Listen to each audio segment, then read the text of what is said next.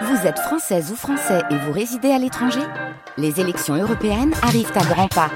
Rendez-vous le dimanche 9 juin pour élire les représentants français au Parlement européen. Ou le samedi 8 juin si vous résidez sur le continent américain ou dans les Caraïbes. Bon vote 11 janvier 2003. Elle a 9 ans, des cheveux châtain foncé, une doudoune bleu marine sur une salopette en jean et un gros pull rouge avec des bottes blanches. Voilà le portrait d'Estelle quand elle a été vue pour la dernière fois avant-hier à Guermantes en Seine-et-Marne. La fillette a disparu alors qu'elle rentrait de l'école. Des dizaines d'hommes sont toujours à pied d'œuvre à l'heure qu'il est, mais le ratissage autour du hameau de Guermantes a été abandonné en début d'après-midi et les recherches piétinent. Les services de police ont fouillé tout le secteur de Guermantes sur un rayon de 3 ou 4 km. À 14h30, L'évidence s'est donc imposée aux enquêteurs. Si la petite Estelle avait fugué, elle n'aurait pas pu aller au-delà du secteur des recherches, surtout avec ce froid hivernal. L'enquête privilégie donc maintenant un enlèvement, seulement il n'y a aucune piste, car aucun témoin ne s'est manifesté. Personne ne sait donc ce qui s'est passé jeudi sur les quelques centaines de mètres qui séparent la boulangerie de Guermantes de la maison d'Estelle. Estelle, disparue. Chapitre 1 La mobilisation. Deuxième épisode. Là, on est tout près de la boulangerie de, Guermantes. C'est à ce moment-là que Estelle et sa copine se séparent. Sa copine va chez elle, elle habite un peu plus loin. Et là, dans ce chemin, Estelle se retrouve toute seule. Et là, encore la moitié, elle a encore un petit quart d'heure de marche à faire avant d'arriver à son domicile. Alors c'est vrai que c'est un chemin tout à fait isolé, tout à fait désert. Il faut bien imaginer que ce 9 janvier, il avait neigé la veille, tout était gelé, tout était enneigé. Personne ne se baladait dans les rues, c'est complètement désert. Il n'y a aucun bruit non plus. La neige, ça étouffe tous les bruits, donc c'est extrêmement silencieux. C'est un paysage un peu fantomatique. Jean-Marc Bloch, directeur du SRPJ de Versailles au moment des faits.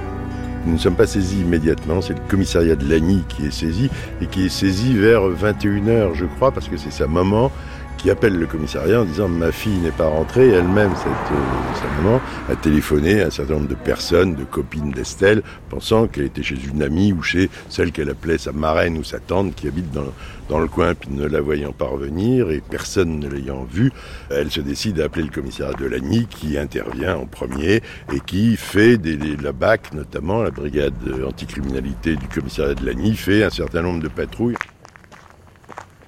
Il y avait encore des, des- des- des lacs qui étaient un peu gelés. Enfin, il y avait pas, pas, pas beaucoup de gel, mais il y avait. euh, et, et les recherches euh, ben, ne donnaient rien. Ne donnaient rien.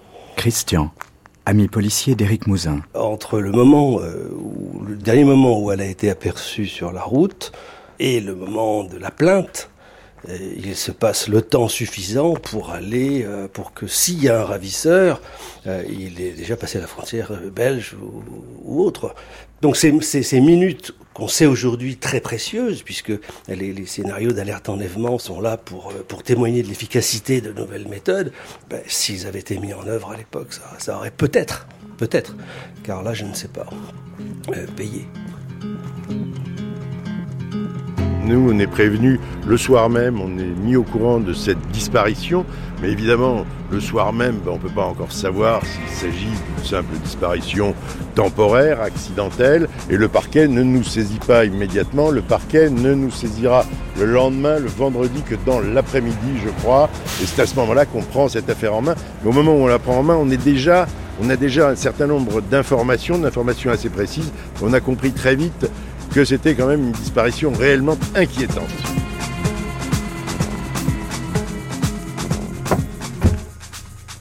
Bah, on est les seuls aux Parisiens à avoir suivi depuis le début, comme on est localier. Bon, le restant de la presse euh, prend en route quand ça prend de l'ampleur, quoi, ce qui est tout à fait normal. Gilles Cordillot était chargé de la rubrique des faits divers à l'époque. 10 janvier 2003, on est ici à Guermantes. Dès qu'on a connaissance de la chose, Guermantes est complètement euh, bouclée, les forces de police sont énormes et euh, on est euh, aux côtés des enquêteurs euh, pour essayer de retrouver Estelle. Nous avons fait beaucoup de témoignages, beaucoup de... Mais les gens, les gens étaient choqués et avaient du mal à s'exprimer. D'abord parce que pour eux, ça ne pouvait pas arriver. Ces choses-là arrivent ailleurs, loin de chez soi, mais pas dans un petit village. Guermantes, c'est une sorte de petit village dortoir.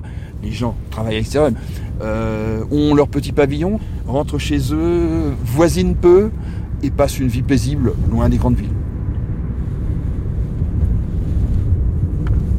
Hier, 300 pompiers et policiers ont ratissé les environs, aidés en cela par les habitants de Guermantes en Seine-et-Marne. Reportage Eric Valmire. Des chiens pour renifler coin zéro coin. Des policiers qui agrandissent le périmètre de recherche et ne négligent aucun buisson. Les habitants de la commune se retrouvent spontanément devant la mairie. Alors s'il vous plaît, s'il y a peut-être 20 personnes qui se mettent d'un côté, 20 pour aller fouiller les environs. tout de suite, là. Les tronçonneuses des pompiers s'activent sur les couches de glace qui recouvrent les bassins. Objectif, mieux sonder les étangs. Les hélicoptères survolent les champs verglacés. Les résidents explorent les bois enneigés. Pour finalement, au soir tombé, Rien, aucun élément, que dalle. Dépité, envie de pleurer, euh, tout. On est dépité parce qu'on aimerait juste la retrouver, point. C'est une fille qui était la copine de- d'Estelle. Était gelé, il y avait de la neige partout, il y a un certain nombre de trous d'eau à Guermantes. Euh, donc on fait intervenir dès le vendredi et le samedi euh, des équipes de plongeurs qui cassent la glace, qui vont chercher dans l'eau.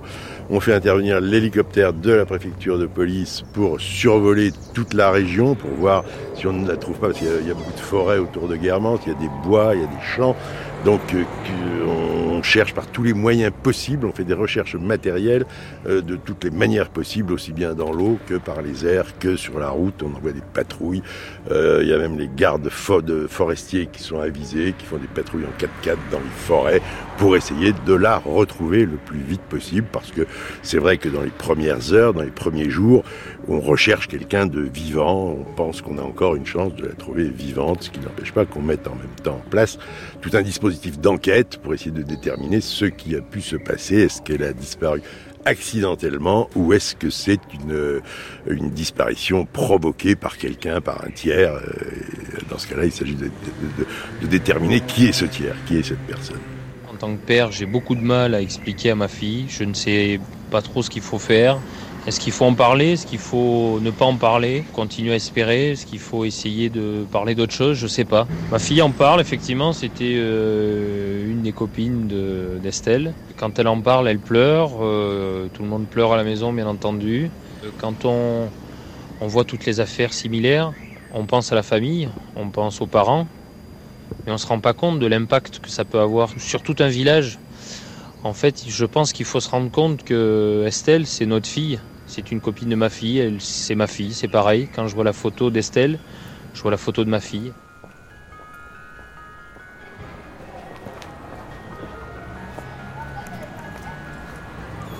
Mais je pense qu'on réalise pas à cet âge-là. Enfin, Estelle, la demi-sœur d'Estelle Mouzin. à ce moment-là, je pense que c'est c'est un moment très bizarre de, vivre ça à cet âge-là parce que je pense qu'on on comprend sans comprendre en fait. On ressent, mais en même temps, on n'est pas dans la capacité de vraiment pouvoir interagir, de pouvoir répondre, de pouvoir comprendre.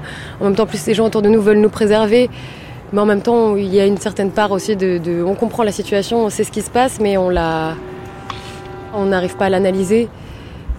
Donc je pense que c'était un moment de latence aussi où, où je pense que même nous, on a un peu, euh, je pense qu'on allait à l'école euh, normalement, on faisait euh, notre vie comme s'il se passait pas grand-chose et comme si on, qu'on- on voulait aussi pas, pas tout arrêter, comme si la vie ne s'arrêtait pas et que la vie continuait même depuis ce moment-là.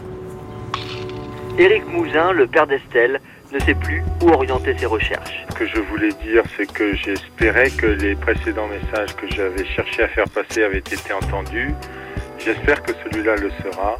Estelle doit être libérée parce que c'est un enfant qui n'a rien fait et euh, elle doit être rendue euh, libre. Ce soir, la nuit interrompt les recherches, la thèse de l'enlèvement ne fait plus aucun doute. Jean-Jacques Essaillant, premier maire adjoint de Guermantes. Nous distribuons un questionnaire à l'ensemble des, des habitants de la commune de Guermantes, individuellement, de façon à ce que, euh, c'est sur la demande de la police, de façon à répertorier tous les gens qui habitent à Guermantes. Un questionnaire enquête, identité des occupants de chaque foyer, profession, alibi de chacun le jour de la disparition d'Estelle. 1400 personnes vivent ici, à Guermantes.